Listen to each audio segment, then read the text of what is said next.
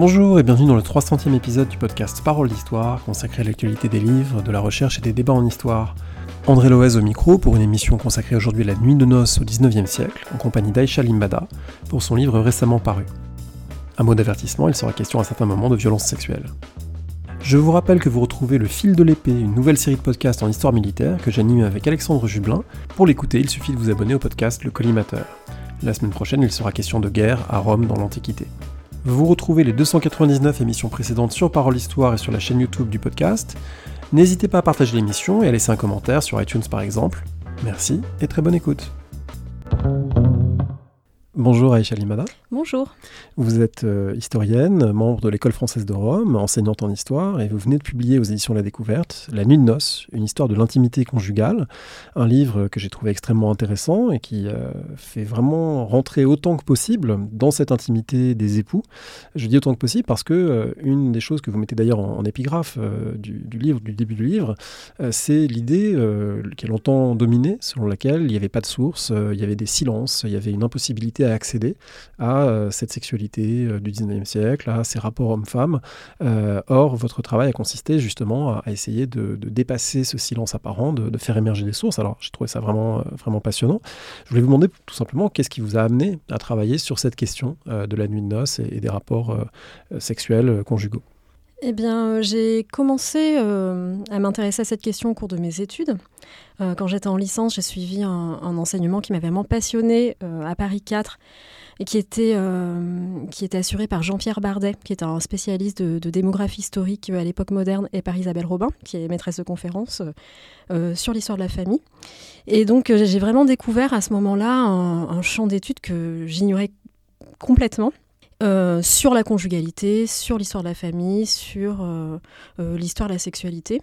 Et ensuite, quand j'ai été amenée à choisir un sujet de thèse, j'ai voulu garder ce thème de recherche. Et euh, là, je me suis orientée donc, euh, vers ce sujet, mais euh, en travaillant sur le 19e siècle. Alors sur ce 19e siècle, il faut dire, je pense tout de suite, que un des grands apports de votre livre consiste à avoir exploré un, massif de sources très spécifiques et qui, du coup, explique aussi un petit peu le parcours à l'école française de Rome, parce que c'est des sources qui se trouvent en Italie. sur quoi avez-vous travaillé qui vous permet peut-être de rentrer d'une autre manière que ce qui avait été fait avant dans cette intimité conjugale? L'histoire du couple a déjà été euh, étudiée par de nombreux historiens et historiennes, mais c'est vrai que euh, euh, ce sujet spécifique de la nuit noce n'avait pas été traité parce que réputé trop intime, trop secret et donc inaccessible avec des sources qui ne permettaient pas en fait d'accéder aux pratiques, aux expériences vécues. Et en fait, quand je me suis euh, lancée dans ce sujet, euh, je n'avais pas encore euh, connaissance vraiment de, de, l'existence de, ces archives vaticanes que j'ai ensuite consultées. En fait, pendant trois ans, je ne me suis appuyée que sur des sources médicales, des sources imprimées, en fait, des, des romans, des chansons, des images que j'ai découvertes en grand nombre. Donc déjà, j'étais assez contente de, de, parvenir à ce résultat. Mais c'est vrai que j'avais cette frustration et cette inquiétude, en fait, de réaliser une thèse d'histoire sans archives. Et euh, c'est au bout de trois ans que euh, j'ai réussi à accéder à ces, procédures matrimoniales canoniques, dont je connaissais en fait l'existence, mais euh, qui n'étaient pas accessibles en France, puisque ce sont des archives privées que, l'Église ne souhaite pas donner en consultation aux historiens et aux historiennes. Et à la faveur d'une bourse de l'École française de Rome, eh bien, j'ai pu me rendre aux archives apostoliques vaticanes et euh, demander l'accès à ces archives qui existent là-bas et euh, cet accès m'a été accordé. Et donc au bout de, trois ans de, recherche sur le sujet, j'ai pu enfin y accéder et là ça a été vraiment une très grande surprise, une très grande joie de voir ces sources en, grand nombre qui, qui sont très très concrètes dans les pratiques, les gestes, les paroles échangées par les époux. Alors qu'est-ce qui amène des gens devant euh, cette sorte de juridiction euh, ecclésiastique et qui fait qu'ils euh, vont raconter devant des religieuses ce qui leur est arrivé durant leur, noces? C'est à quelle occasion? Et quel est le dispositif un peu qui encadre ces prises de parole? Il s'agit d'une procédure exceptionnelle puisque le, mariage est indissoluble dans la religion catholique. Et en fait, les époux qui cherchent à se séparer ont cette possibilité d'adresser un recours devant l'officialité, qui est le tribunal diocésain euh, locales. Et euh, selon certaines circonstances, ils peuvent, euh, en fonction euh, de ce qui est prévu dans le droit canonique, demander une séparation. Cette séparation, elle peut être obtenue selon plusieurs procédures. Il y a d'une part la nullité de mariage qui peut être constatée par les juges ecclésiastiques quand ils considèrent que le mariage n'a jamais existé puisqu'il n'a jamais été valide, soit en raison d'un vice de forme, soit en raison bah, d'autres d'autres modalités, par exemple euh, le défaut de consentement au mariage. Et il y a une autre procédure qui est euh, l'obtention d'une dispense pour non-consommation de mariage. Et euh, là, si les époux font la preuve que le mariage n'a pas été consommé, en fait, même si le mariage est valide, eh bien, on obtient une dispense exceptionnelle pour dissoudre ce mariage. C'est l'équivalent d'un divorce dans l'Église catholique. Et dans ce cas, les époux ont l'autorisation de se séparer. Quand ils ont cette autorisation de se séparer religieusement, eh bien, ils ont euh, ensuite la possibilité de se remarier à nouveau à l'Église. Et ça, c'est très important pour eux pour euh, contracter une seconde union. Et euh, ça, c'est possible aussi que si le divorce est autorisé en France, puisque entre 1816 et 1884, le divorce est interdit pendant cette période, euh, si les époux obtiennent une séparation religieuse, ils ne peuvent tout de même pas se remarier à l'Église, puisqu'il faudrait que leur mariage civil de la première union euh, soit aussi euh, dissous, ce qui n'est pas possible. Et donc, en fait, on observe une augmentation de ces demandes de procédure après 1884, quand le divorce est possible en France civilement. Voilà, ce qui veut dire que dans votre livre, en fait, vous, abordez toute la période qui va du début du 19e euh, jusqu'au premier tiers du, du 20e siècle.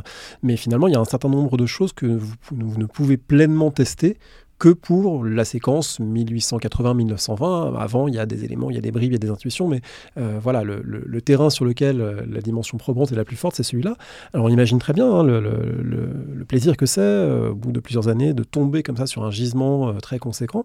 Est-ce qu'en même temps, il n'y a pas un, autre mouvement peut-être de recul qui consiste à dire, attention, ces sources, est-ce que c'est représentatif C'est des gens qui sont forcément religieux. Et puis, est-ce qu'on n'a pas affaire à des cas surproblématiques pour en venir justement à à faire ces procédures. Est-ce qu'on a en quelque sorte l'ordinaire de la nuit de noces? Oui, alors euh, c'est vrai que j'ai eu cette, euh, cette joie de tomber sur ces archives. Euh, après, euh, c'est une émotion qui a été particulière parce que euh, Didier Lett en parle euh, dans son livre Viol d'enfants sur le genre et la pédocriminalité au, qui est un, grand livre, un, grand livre, un, livre, pas facile à lire, mais un grand livre. Un, livre très intéressant et oui, pas facile à lire en, raison de son sujet, mais il parle en préface de, cette, de ces ambivalences des émotions de, de, de l'historien qui a la très grande joie de tomber sur des archives vraiment exceptionnelles et euh, qui ensuite euh, vraiment contrebalancée par euh, la dureté en fait de ce qu'on lit. Donc c'est vrai que dans un premier temps j'étais très contente et puis il y a eu quand même après une sorte d'abattement ou enfin, voilà de, de difficulté quand même à lire ces archives. Alors, la question de la représentativité s'est posée, bien sûr. Euh, c'est vrai que c'est 230, 250 cas pour euh, une durée de 40 ans. C'est très peu quand on considère les 200 à 300 000 mariages qui sont contractés chaque année. Euh, bon, alors déjà, c'est la seule source que j'avais et donc je trouvais que elles étaient vraiment très intéressantes et je voulais de toute façon travailler là-dessus. Et puis des centaines de cas pour un sujet aussi compliqué, euh, c'est déjà beaucoup. Dans ces, dans ces 250 euh, affaires, c'est vrai qu'il y a des questions qui sont traitées euh, comme celle du viol conjugal, du, problème du consentement à la relation sexuelle. Alors c'est vrai que c'est très peu, de 150 cas, mais ce sont des, affaires qui évoquent une réalité qui est plus largement partagée par les femmes. Peut-être pas toutes les femmes, bien entendu, puisque certaines femmes avaient des relations sexuelles avant le mariage, certaines femmes, euh, lors de leur nuit noces, même si c'était leur première fois, euh, n'ont pas rencontré ces difficultés, mais euh, ça touchait quand même des dizaines de milliers de femmes chaque année.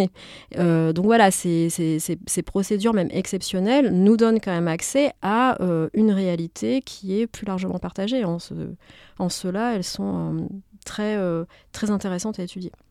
D'autant plus que vous le montrez dans votre livre, euh, il y a tout un substrat euh, textuel, discursif, qui évoque la nuit de noces. Hein. Il y a des chapitres euh, entiers qui montrent de quelle manière la nuit de noces n'est pas un objet de silence, mais au contraire, et là on pourrait renvoyer en partie à, ce qu'écrivait Michel Foucault et à la volonté de savoir, il y a une production discursive absolument gigantesque de la part de médecins, mais aussi d'hommes de théâtre, d'écrivains, d'humoristes autour de la nuit de noces, qui est intéressante cette production parce que vous le montrez, c'est dans un, dans un entre-deux entre le silence complet et l'explicite total. il y a souvent de l'euphémisme, il y a souvent du jeu sur ce qui est déjà su du lecteur plutôt masculin à qui ces textes sont destinés. Autrement dit, euh, c'est un vrai sujet d'écriture, la nuit de noces au 19e. Oui, les sources imprimées sont très nombreuses euh, sur le sujet de la nuit de. Euh, des médecins en parlent, des romanciers et des romancières. elle est très évoquée aussi au théâtre, dans les vaudevilles, dans les chansons. Donc il y a des milliers de références que j'ai pu trouver au, au, sujet de la nuit de noces. Alors c'est vrai qu'après, euh, cette euh, explosion discursive est contrebalancée par euh, la faiblesse des détails qui peut être donné, puisque voilà, on ne va jamais, enfin on va rarement dans l'explicite. Parce qu'il il y a une censure qui peut s'appliquer à, ces ouvrages, même après la loi de 1880, puisque la loi qui punit l'outrage aux bonnes mœurs subsiste. Et c'est vrai que les, écrits parlent de la nuit noce, mais elles en parlent comme dans secret. Et donc c'est sur ce mode que la nuit noce va être traitée. On parle du secret sans forcément euh, le dévoiler tout à fait. Alors cette idée de, parler d'un secret, ça renvoie à quelque chose que vous montrez également dans le livre, qui est que ça a des effets sociaux sur euh, un certain nombre de jeunes femmes, plus particulièrement des jeunes femmes, disons, de la bonne société, euh, soumises à une éducation religieuse traditionnelle, celles qu'on a beaucoup appelées les oies blanches à un moment, euh, ces jeunes femmes qui arrivent au mariage sans avoir aucune conscience de ce que peut être un rapport sexuel. Oui, alors c'est vrai que c'est un peu un mystère de se dire que, euh, étant donné la profusion d'écrits qui, peuvent évoquer la nuit de noces, il y ait tant de, jeunes femmes qui soient complètement ignorantes de ce sujet. Mais d'abord, c'est vrai que même quand la nuit de noces est évoquée, comme elle est évoquée assez souvent euh, à demi-mot ou alors avec des images qu'elles ne peuvent pas comprendre puisque c'est un peu humoristique et il faut déjà avoir euh, certains codes et certaines connaissances pour les, déchiffrer. Eh bien, euh, elles peuvent tout à fait passer à côté, d'autant plus qu'elles sont mises à l'écart aussi de ces, pièces de théâtre qui sont jouées, de ces écrits auxquels elles n'ont pas accès. Du coup, ça produit des situations assez improbables dans lesquelles euh, des femmes peuvent aller devant ces, tribunaux ecclésiastiques qu'on a évoqués et, dire qu'elles sont mariées depuis euh, X années et euh, il n'y a jamais eu de rapport sexuel, ou alors elles ont connu des pratiques sexuelles ou sensuelles mais qui n'ont pas de rapport avec la, la, pénétration classique attendue, pensée comme normale à l'époque. et du coup, il y a des femmes voilà, qui ont pu vivre une sexualité ou une absence de sexualité en pensant que le mariage c'était ça. Exactement. En fait, ces, oies blanches, donc c'est un, terme péjoratif qui désigne euh, l'absence complète de connaissances sur la sexualité, puisque des, jeunes femmes étaient ignorées dans l'ignorance complète euh, de ce que c'est qu'une relation sexuelle. Elles connaissaient aussi très mal leur corps, ce qui fait qu'elles ne savaient même pas euh, qu'elles avaient des organes sexuels, en fait, et en fait à quoi ils pouvaient être destinés dans le cadre du mariage. Et donc, oui, quand elles arrivent au mariage, la, nuit noce euh, peut être une révélation extrêmement brutale. En fait, si, ces jeunes femmes arrivent au mariage sans avoir eu euh, aucune information sur, euh, sur la sexualité, eh bien, elles doivent s'en remettre complètement au geste du mari. Et donc, si le mari ne fait rien, par exemple, s'abstient de toute relation sexuelle, eh bien, ce qui arrive parfois, ce qui arrive parfois, eh bien, les, les, les, épouses pensent avoir euh, réussi cette épreuve de la nuit de noces et, euh, euh, et, et, peuvent continuer à vivre assez longtemps sans que rien ne se passe, puisque elles n'en parlent pas forcément non plus après aux, femmes de leur entourage. Et donc c'est vrai que j'ai des, des, affaires comme ça, au, au, bout de 2, 3, 8 ans, des femmes se rendent compte qu'elles n'ont pas en fait consommé leur mariage. Et parfois même, quand elles arrivent devant le tribunal ecclésiastique, elles n'ont pas complètement compris ce qu'il fallait faire. Elles ont bien compris qu'il y avait euh, un manque, mais elles ne savent pas très bien euh, ce qui se joue euh, parce que on ne leur dit explicitement. Alors on reviendra sur évidemment ce qui peut entrer de, violence euh, dans ce moment pour euh, une bonne partie d'entre elles, euh, mais il y a aussi un, autre cas de figure qui est d'ailleurs très commenté à l'époque et redouté à l'époque, c'est-à-dire le cas de la jeune fille qui serait trop expérimentée, parfois qu'on appelle la demi-vierge, c'est-à-dire que une femme trop ignorante, on comprend bien qu'il y a des maris qui trouvent ça gênant ou ridicule et, et que ça peut poser problème et du coup il y a des médecins qui en parlent et qui disent il faudrait quand même un peu d'éducation, etc. Mais une femme au contraire qui aurait trop d'expérience avant le mariage, c'est problématique aussi parce qu'elle manque de vertu. Donc finalement, il y a c'est très dur de trouver un, rôle adéquat pour les jeunes filles qui vont se marier, parce que, euh, eh bien, entre l'ignorance totale et au contraire une expérience euh, condamnée, euh, c'est compliqué de se positionner. Alors en effet, les femmes qui ont de l'expérience, celles qu'on appelle à la fin du, du 19e siècle les demi-vierges, c'est le titre d'un roman de Marcel Prévost, eh bien elles font peur. Et c'est pour ça aussi que euh, ces jeunes filles, on les étude très peu parce que euh, cette connaissance, est-ce que c'est une connaissance seulement théorique? Est-ce que c'est une connaissance pratique? Les maris s'inquiètent beaucoup euh, d'avoir une femme vierge le soir de leur mariage. Et donc, si elles paraissent déjà assez informées de ce, qui va se passer, cela sème déjà un trouble chez le mari qui s'inquiète en fait de la façon dont elles ont pu acquérir ces connaissances simplement théoriques et donc avec cette inquiétude que la connaissance peut être aussi pratique. Alors du coup, on comprend bien qu'il euh, y a des contradictions qui travaillent cette société entre d'un côté des gens qui plutôt fabriquent de l'ignorance, une partie des familles, une partie de l'Église, une partie des autorités, disons, euh, médicales, savantes, etc., qui cherchent au maximum à euphémiser, préserver la virginité et surtout qu'il y ait le, moins d'explicitation possible de ce qui se passe. Et puis d'autres euh, qui peuvent être d'ailleurs dans les mêmes euh, sphères sociales, hein, dans l'Église, euh, un peu moins peut-être, mais voilà, dans les milieux médicaux, dans les familles, qui disent il faudrait quand même un minimum de préparation pour que les choses se passent pas trop mal. Donc, comment ça se passe cette tension finalement entre ces deux pôles, entre ceux qui fabriquent l'ignorance d'un côté et ceux qui veulent au contraire essayer d'éduquer un petit peu? En fait, cette ignorance féminine, elle pose problème. Elle pose problème à tous les couples puisque les femmes qui se retrouvent devant leur mari euh, sans du tout savoir euh, euh, ce qui va se passer, paniquent, sont bah, en fait violées puisqu'elles ne s'attendent pas à une relation sexuelle qui est donc forcément non désirée. Et cela engendre tout un tas de, traumatismes qui sont relevés par les médecins, qui sont évoqués par les romanciers. Et donc quand même, au cours de la seconde moitié du 19e siècle, il y a une prise de conscience des méfaits de cette ignorance. Et donc les, romanciers, bon, par exemple comme, euh, comme euh, Balzac ou euh, plus tard Guy de Maupassant, vont décrire le problème, le problème de, de, de, de, cette ignorance de, la jeune femme au soir du mariage. Et les médecins, en fait, vont écrire des manuels conjugaux entiers afin que les époux soient mieux préparés à cette épreuve et que grâce à la connaissance qui va être dispensée, les époux seront euh, à même de réussir cette épreuve. Euh, réussir, ça veut dire euh, que la nuit noce se déroule à peu près normalement et que l'épouse ne soit pas traumatisée à vie de ce qu'elle a vécu cette, cette nuit-là.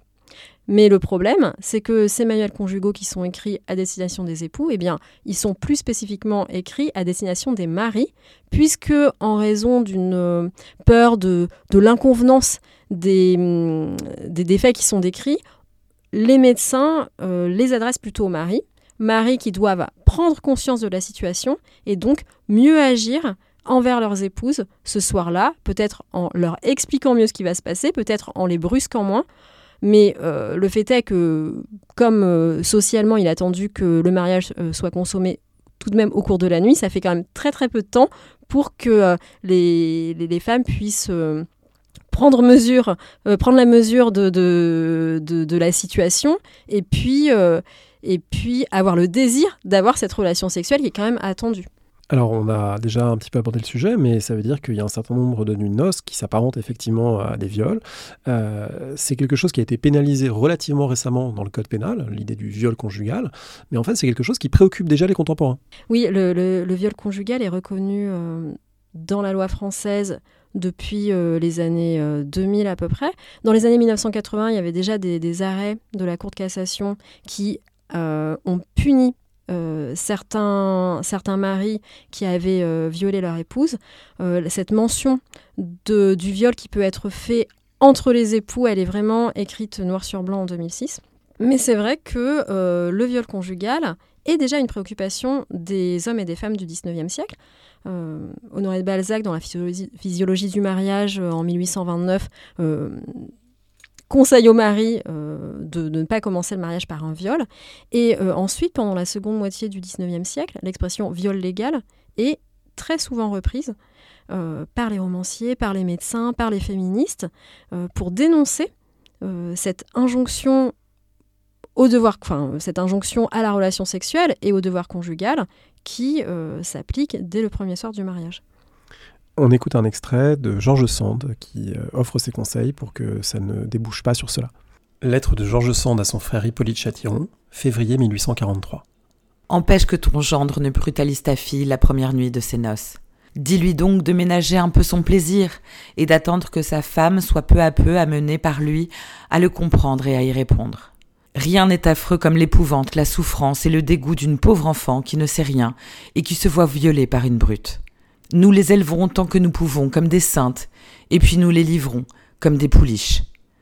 Si ton gendre est un homme d'esprit, et s'il l'aime réellement ta fille, il comprendra son rôle et ne trouvera pas mauvais que tu en causes avec lui la veille.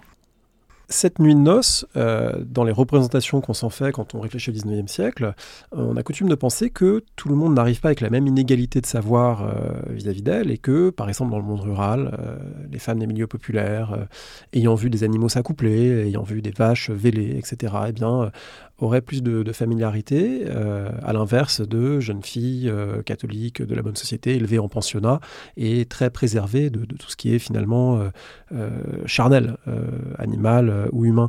Est-ce que votre, votre travail, disons, vérifie cette idée générale ou est-ce que c'est un petit peu plus compliqué en pratique? En fait, c'est vrai que euh, on imagine souvent que les, femmes euh, euh, de, la campagne, et, c'est vrai que la population est majoritairement rurale au XIXe siècle, eh bien, sachent mieux les choses de la sexualité. C'est une sorte de représentation commune aussi de d'opposer les femmes des villes et les femmes des campagnes, les femmes des milieux populaires aux milieux plus bourgeois. Euh, c'est vrai que les femmes de la bourgeoisie euh, sont celles qui euh, fréquemment sont le plus ignorantes. Mais il faut quand même relativiser cette, cette presque ce cliché, hein, parce que une femme qui voit des, animaux s'accoupler, euh, les voit s'accoupler, mais en fait ne se projette pas en les voyant dans un lit avec un homme. Même aujourd'hui, on ne fait pas d'éducation sexuelle euh, aux, enfants ou aux jeunes en leur montrant des, animaux en train de s'accoupler. Ça, ne servirait pas à grand-chose quand même. Donc, euh, les relations prénuptiales étaient plus fréquentes dans certains milieux ruraux. Et puis là, ça dépend vraiment, ça peut être très local, euh, ça dépend euh, vraiment de, plein de choses. Arnold van Genep en, parle bien, et puis euh, des, ethnologues en, parlent, hein, de cette liberté très grande qui peut varier vraiment d'un canton à l'autre. Oui, liberté prénuptiale, ça ne veut pas forcément dire qu'il y a des actes sexuels avec pénétration, mais ça veut dire que euh, on commence à pouvoir euh, explorer un petit peu le, désir sexuel, le corps de l'autre, euh, avant le mariage et avant l'acte sexuel reconnu au moment de la nuit noces. Oui, alors il peut y avoir des privautés en fait qui existent avant le mariage et qui sont même assez bien acceptées de, la, de la communauté, justement parce que ça peut être fait un peu sous leur contrôle. Euh, il y a un exemple assez connu qui est la pratique du maraîchinage en Vendée, où euh, les, jeunes euh, fiancés souvent où les, jeunes se fréquentent à l'ombre de, parapluies dans les fossés près des chemins et puis voilà donc les, on ferme les yeux sur ce qui s'y passe quoi. oui et puis on, l'accepte plus ou moins il y a des relations sexuelles prénuptiales hein, c'est l'expression faire Pâques avant les faire Pâques avant les rameaux illustre bien euh, le fait que euh, des femmes arrivent au mariage déjà enceintes. Et donc après, il y a une sorte de régularisation qui est effectuée par le mariage. Donc euh, il, arrive hein, que, que, que, ces jeunes ont une expérience de la sexualité. Donc cette, cette familiarité avec la sexualité peut exister. Et il y a aussi en ville, alors plutôt dans les milieux populaires, la pratique du concubinage, qui n'est pas un fait majoritaire, mais qui est un fait bien attesté chez les ouvriers, par exemple, qui n'ont pas assez d'argent pour s'établir. ils, ils, vivent, ils peuvent vivre en concubinage et se marier dans un second temps, ce qui ne signifie pas que la nunoce n'a aucun enjeu pour eux, puisque ça reste quand même un rite de passage important. Et ça peut poser aussi des problèmes à des personnes qui ont une expérience sexuelle euh, avant le mariage et qui euh, se, se, retrouvent euh, dans une situation difficile au cours de la nuit noce, qui reste quand même une épreuve sociale. Comment vous voyez la, complémentarité de votre travail avec euh, ce que vous avez déjà un petit peu évoqué en parlant de, vos études euh, Et là, à l'instant, on vient de parler de naissance illégitime, de concubinage, etc. C'est des choses qui ont été travaillées par la démographie historique. Et autrement dit, c'est des choses pour lesquelles on a un certain nombre de données euh, chiffrées. C'est pas ce que vous mettez en avant le plus dans, votre livre. Hein. Il n'y a pas beaucoup de chiffres ou de, ou de tableaux.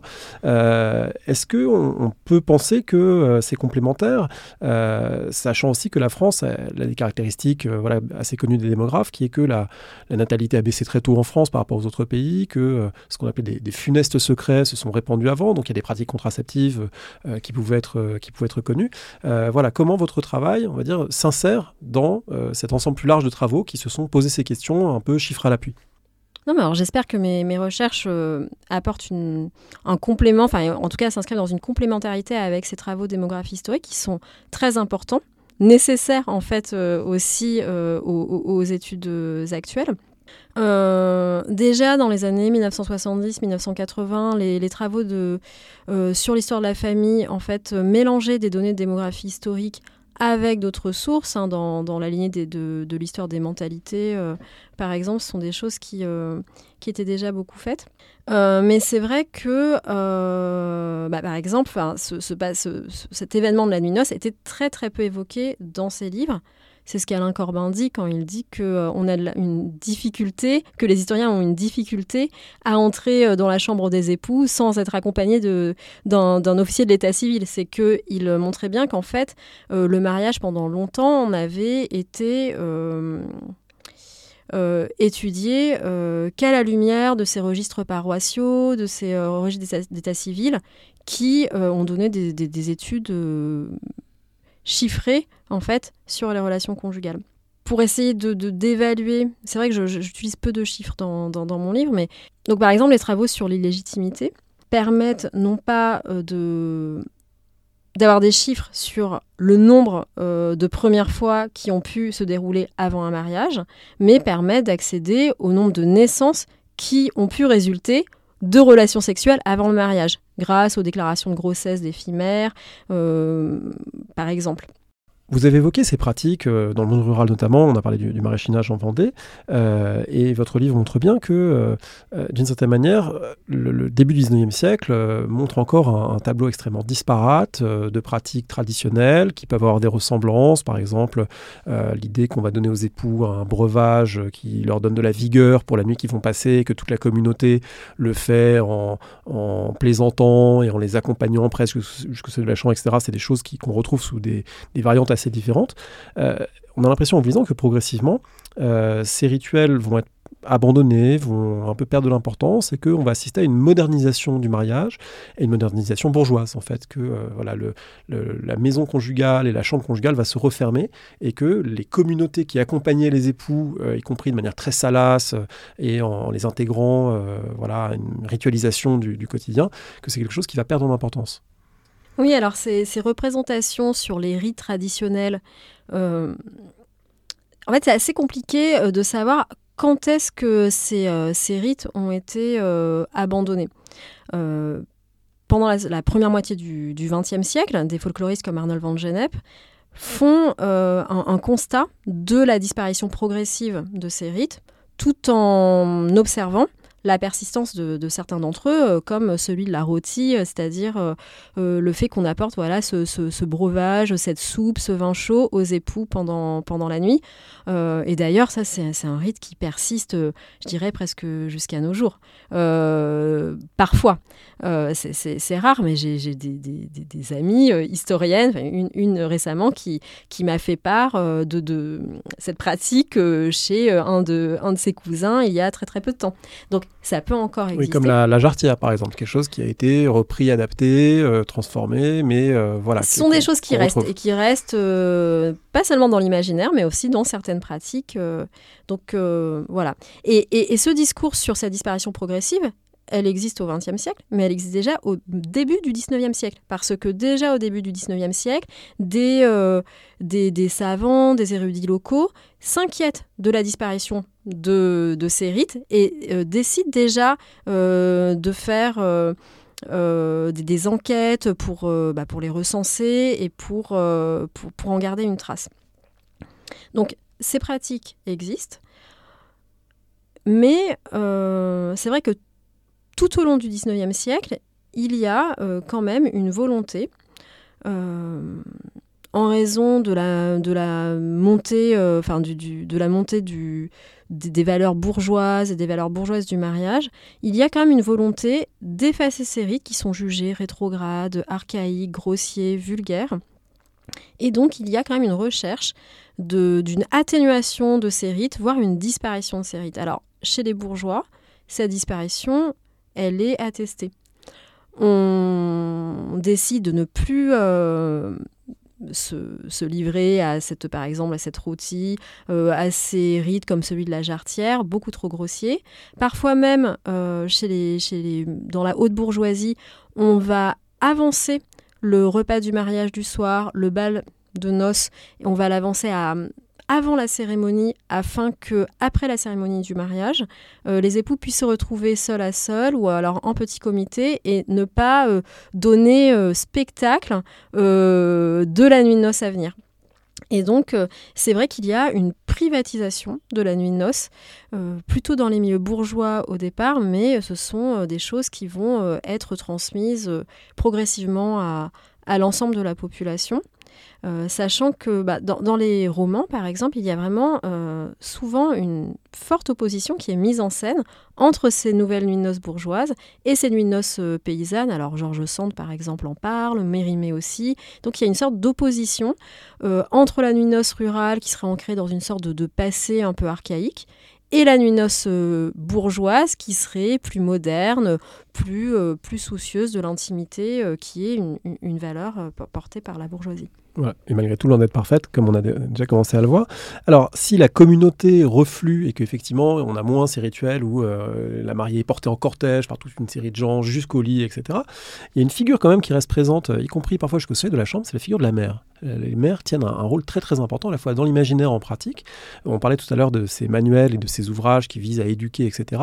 Et souvent, on a l'impression que comme on ne peut pas éduquer directement les jeunes filles parce que ça irait contre leur pudeur et leur innocence, il faut que les mères accomplissent leur rôle. On ne dit pas toujours exactement comment, mais il faut que les mères parlent, à leurs filles. Et parfois même, jusqu'à une heure ou une demi-heure avant, on a des situations où des mères disent, bon, en fait, voilà ce qui va se passer. On imagine qu'évidemment, ça ne doit pas être très simple euh, dans cette urgence. Oui, c'est ce qu'on appelle les dernières recommandations. En fait, euh, il est d'usage qu'une mère prévienne sa fille de ce qui va se passer avant la nuit de noces. Donc c'est vrai que parfois c'est quelques minutes avant, quelques heures. Euh, d'autres archives euh, disent que ça peut être quelques jours, euh, jours avant. ce qui est vraiment un, délai très très court pour que la jeune fille puisse prendre la, mesure de, ce qui va vraiment, vraiment se passer. Donc ces, ces, mères ont ce rôle à jouer, parfois elles ne savent pas très bien le faire, c'est ce que met par exemple Guy de Maupassant en valeur dans, dans, dans, son roman Une vie où la mère est complètement dépourvue, ne sait pas trouver les mots et préfère ne rien faire et laisse au père de Jeanne le soin euh, d'expliquer à sa fille, donc juste avant la nuit, euh, ce qui va lui arriver. Mais euh, c'est vrai que certaines mères décident de ne pas du tout prévenir leur fille, estimant que c'est au mari de le faire. Donc là, ça pose tout un tas de problèmes parce que c'est vrai qu'elles sont plus mise en confiance quand la mère explique. Alors souvent quand elle explique, elle n'entre pas dans de grandes explications. C'est, quelque chose qui est de l'ordre de euh, ne t'étonne en rien de ce que ton mari fera. Euh, si cela peut paraître étrange, il faut quand même, il sait ce qui est bon de faire. Et donc, euh, voilà, ça, ça c'est peut des être consignes de, de non-résistance. Exactement, ce sont des consignes de, de non-résistance. Il faut que, que, que la, la jeune femme se montre obéissante, mais aussi fasse confiance à son mari qui saura quoi faire. Ce qui pose beaucoup de problèmes quand le mari, en fait, va se livrer à euh, des actes sexuels euh, non conformes, ne va rien faire, ou au contraire va la brutaliser à l'excès, puisque euh, la jeune femme, dans ce cas-là, se retrouve vraiment à la merci du, mari et de ce qu'il va, de ce qu'il va faire. Donc c'est pour ça aussi que parfois des, des femmes attendent des années avant de se plaindre. C'est parce que, vu qu'on leur a dit que cette soumission était normale, eh bien, elles essaient de vivre avec. D'autant qu'il faut ajouter que euh, dans toute cette littérature médicale, paramédicale euh, et euh, plus ou moins grivoise, il y a aussi des injonctions faites aux hommes de se montrer viril, d'agir en conquérant. Il y a tout un vocabulaire militaire, vous le montrez, qui montre que l'homme doit triompher de la vertu innocente sans la malmener, mais en même temps en, étant assez fort pour voilà, prouver sa virilité. Donc voilà, ça, joue aussi sur les comportements. Les hommes eux-mêmes se conforment à des modèles de comportement qu'ils ont pu apprendre auparavant euh, au bordel euh, ou lors de relations prénuptiales, mais euh, également à ce qui est attendu d'eux pour qu'une noce soit réussie. Voilà, il y, a, y a véritablement une injonction à la virilité. Si le mariage n'est pas consommé, la honte retombe sur le mari le lendemain, qui ne s'est pas montré à la hauteur du rôle qu'il avait à jouer. Donc c'est vrai que cet emploi du vocabulaire militaire, eh bien, il n'est même pas négatif dans, chez, les romanciers qui le décrivent. Bon, alors, chez euh, Guy de Maupassant, bien sûr, il, décrit un viol conjugal en, montrant que, que le mari s'est transformé en bête sauvage et en, montrant l'horreur que cela peut, peut, peut- être pour la femme. Mais dans d'autres dans d'autres romans, dans les, dans les écrits médicaux, euh, il y a en fait un, emploi un peu grivois et amusé de ces, de ces euh, mots qui ne sont pas forcément chargés d'une connotation négative. Il s'agit du triomphe de l'homme. euh, mais ça reste quand même assez euh, positif dans, beaucoup d'écrits. Oui, également sur les cartes postales hein, qui, qui pullulent et qui montrent euh, voilà, un, mari heureux au lendemain de sa nuit de noces, triomphateur, euh, etc. Exactement, ou même, euh, ou, alors à l'inverse, moquer quand il n'a pas réussi. Parce que les cartes postales, les images jouent vraiment de, l'inversion des normes. Et donc, quand le mari n'a pas réussi, eh bien, il y a tout un tas de, moqueries qui, qui s'abattent sur lui. Alors un élément très intéressant du livre, c'est aussi de se pencher sur la dimension matérielle des choses, parce que évidemment, quand on traite d'une autre époque, on peut avoir l'illusion que bah, la disposition des objets dans une pièce est la même, que les gens sont habillés pareil, etc., de, projeter dans le passé nos propres pratiques. Or, euh, une chambre euh, d'époux du 19e, c'est pas nécessairement ce qu'on trouve dans les appartements euh, d'aujourd'hui. La manière de se déshabiller non plus, le rapport à la nudité, à l'obscurité. Alors voilà, qu'est- qu'est-ce qu'il en est des conditions concrètes dans lesquelles se passe l'acte sexuel? De la nuit de Alors ça, c'est vraiment difficile hein, d'a- d'avoir accès à ces informations. Alors je me suis appu- appuyée sur beaucoup de sources euh, différentes pour essayer de, reconstituer, par exemple, la façon dont les époux étaient habillés ou la façon dont la chambre conjugale était, euh, décorée. Euh, mais c'est vrai que les indices sont parfois ténus. Donc par exemple, pour la chambre conjugale, euh, les représentations, euh, par exemple iconographiques, qui campent une chambre conjugale, mettent toujours en avant quelques éléments. Donc un lit, un lit conjugal à deux places. Oui, ce qui ne va pas de soi, parce que beaucoup de gens dans, dans des lits séparés en étant mariés. Voilà, alors les lits séparés, c'est plutôt dans, dans la grande bourgeoisie, euh, chez les aristocrates. Et en, fait, euh, la pratique du lit conjugal à deux places, euh, elle est, euh, elle, est, elle est croissante en fait tout au cours du 19e siècle. Michel Perrault en, en a parlé dans son livre Une, histoire de chambre, où elle, elle, date en fait vraiment le, succès de cette chambre conjugale à, deux places aux années 1840. Mais c'est vrai que c'est un usage qui est n'est pas qui, n'est pas encore complètement installé. Donc tout de même pour la nuit de noces, même si euh, par la suite les époux peuvent dormir dans des chambres séparées ou dans des lits simples dans la même chambre, il est d'usage que pour la nuit de noces il y ait un lit conjugal à deux places.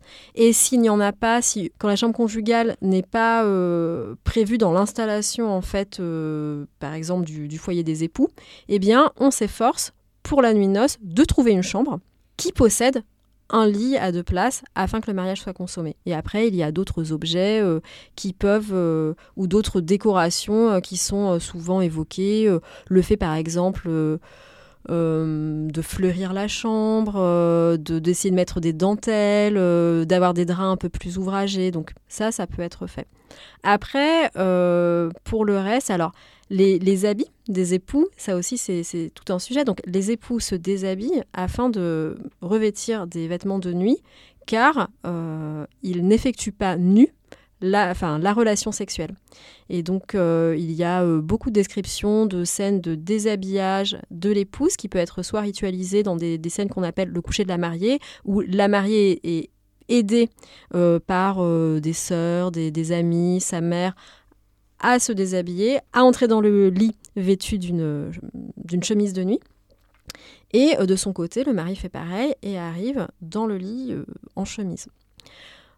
Et en ce qui concerne l'obscurité, oui, alors il est d'usage euh, chez les époux d'éteindre la lumière pour la relation sexuelle, a fortiori pendant la nuit de noces. Euh, parce que euh, garder la lumière, en fait, euh, renvoie trop à une autre sexualité qui est celle plutôt des, bordels ou celle qu'un homme aura avec sa maîtresse. Et donc, pendant la nuit de noces, la lumière est éteinte.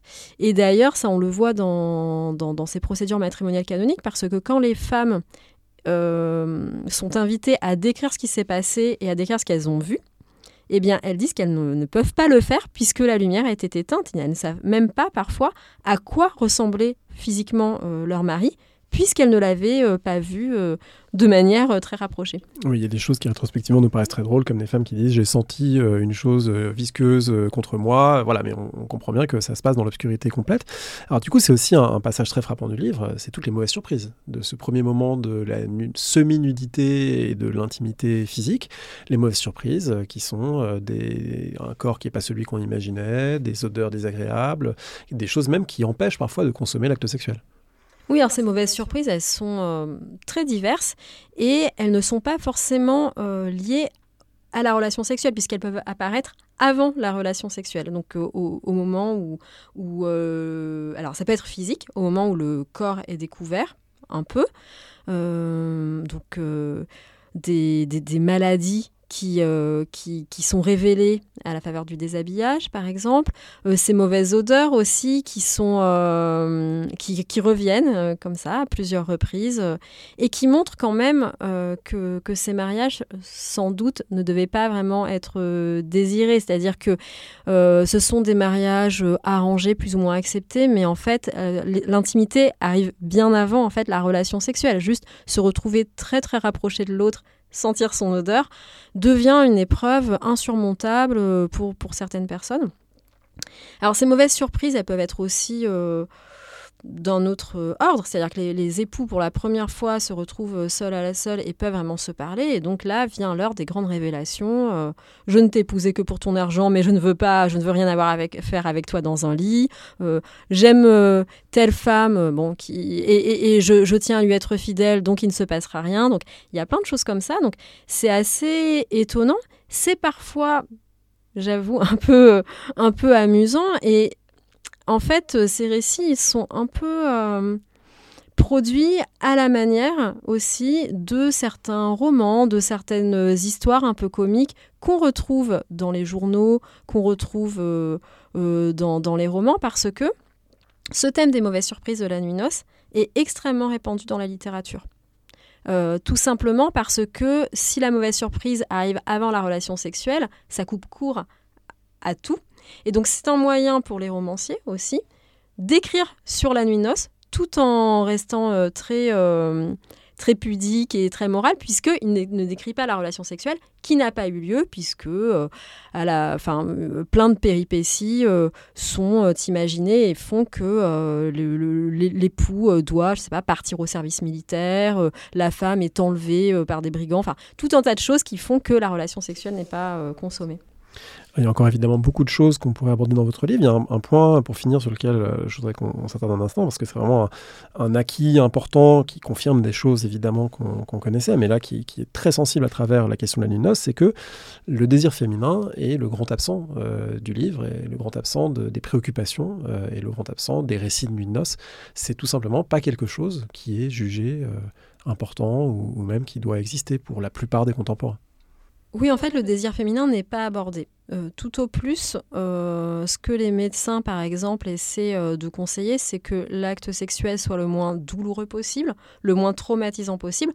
Tout, enfin, tout, ces, médecins expliquent que, par exemple, la douleur sera inévitable, mais il faut faire en sorte que le, traumatisme physique soit le moins important possible ils évoquent la, possibilité d'un plaisir euh, qui est possible si les maris, par exemple, se livrent à des attouchements agréables. Euh, alors là, on ne parle pas d'orgasme, mais juste de, mais on parle pas d'orgasme, mais de, de, plaisir, euh, en fait. Oui, avec une citation par exemple d'Ambroise Paré qui, au XVIe siècle, allait beaucoup plus loin que les médecins du XIXe sur la, la, possibilité que ça puisse être un moment agréable réciproque. Oui, alors c'est on conseille au mari, par exemple, de se livrer à des, attouchements qui pourraient être agréables euh, pour, que, le moment soit le plus agréable possible pour la femme. Et c'est vrai que euh, les, médecins du 19e siècle euh, ne vont pas eux-mêmes s'amuser à décrire euh, ces gestes et euh, s'abrite euh, souvent sur cette même citation qui est toujours reprise d'Ambroise Paré qui décrit ce qu'on pourrait appeler des, préliminaires, sachant qu'il ne faut pas qu'ils soient trop nombreux parce que les attouchements, les caresses manuelles doivent être tout de même limités puisque l'objectif du devoir conjugal, c'est le coït vaginal en fait. Donc ça doit être quand même assez ponctuel. Et donc voilà, cette question du, plaisir ne va pas jusqu'à la recherche de l'orgasme. De toute façon, les médecins estiment que ce n'est pas possible de l'atteindre euh, le soir des noces et bon, s'en préoccupe pas, pas, beaucoup pour, euh, pour cette nuit-là. Et euh, en fait, le, désir peut être évoqué. Mais en fait, les médecins conseillent, enfin, disent au mari qu'il faut susciter le désir chez, chez, la femme. Mais en fait, ce désir ne peut pas arriver à être créé en très peu de temps, en quelques minutes, en quelques heures.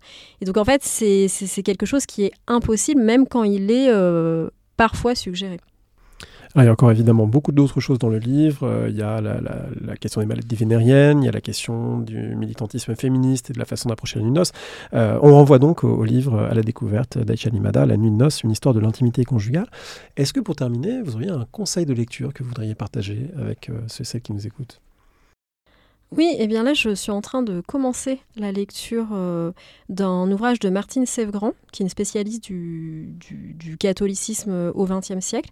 C'est un ouvrage qui, vient de paraître aux presses universitaires de Rennes, qui s'appelle le, sixième commandement et qui traite de la morale sexuelle euh, en France et, des, liens entre cette morale sexuelle et l'Église au XXe siècle.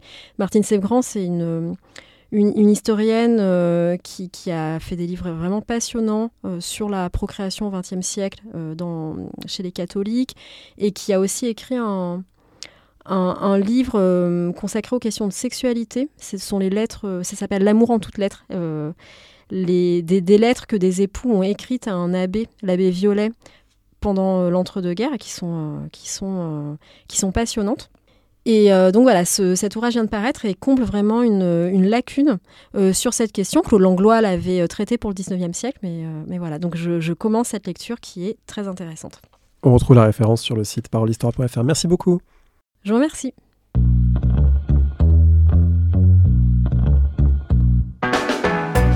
Merci de nous avoir écoutés. Rendez-vous sur le site www.paroledhistoire.fr pour toutes les informations sur le podcast, pour vous abonner, écouter ou télécharger les autres émissions.